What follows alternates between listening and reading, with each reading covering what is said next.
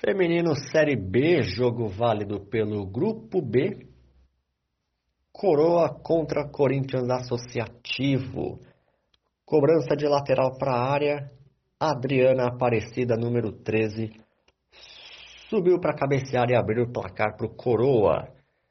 Aos 5 minutos, sequência de duas defesas da goleira número 12 do Coroa, Ariane Lima aos 18 minutos, bola pela esquerda, Liriel Oliveira, número 21, eleita MVP da partida, bateu de esquerda, ampliando em 2 a 1 para a equipe do Coroa.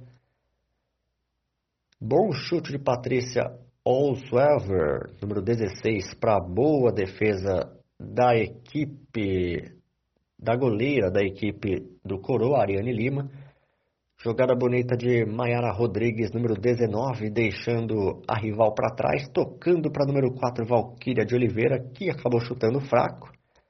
Aqui, Ana Clara Araújo, número 4 do Corinthians, aos 25, aproveitou erro defensivo para deixar o placar em 2 a 1 Antes estava 2 a 0 para a equipe do Coroa. Aos 26, quase o terceiro, viu? Cristina Takeshita, número 10, do Corinthians tirou em cima da linha, quase gol do Coroa.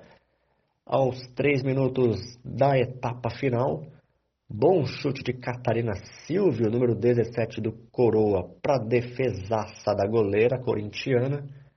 Aos cinco minutos, chute colocado da camisa 10 do Coroa, Daniele Lemos para fora. Aos 10 minutos de jogo, chute pela esquerda de Isabelle de Lima, número 7 do Coroa, para fora.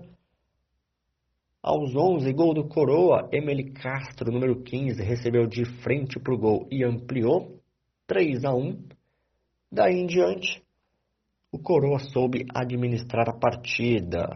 Outro bom chute de Isabelle.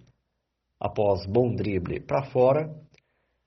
Finalização da número 10 do Coroa, Daniele. Daniele Lemos, em cobrança de falta, defendida pela goleira do Corinthians. E aí, o último bom lance do jogo, chute de Jéssica de Oliveira, número 11, na cobrança de falta, para defesa da goleira também. Placar final, 3 a 1 para a equipe do Coroa, destaque para Leriel, camisa 21 da equipe do Coroa, eleita MVP do jogo feminino entre Coroa e Corinthians, placar de 3 a 1 para o Coroa, válido pela Série B do Grupo B do feminino.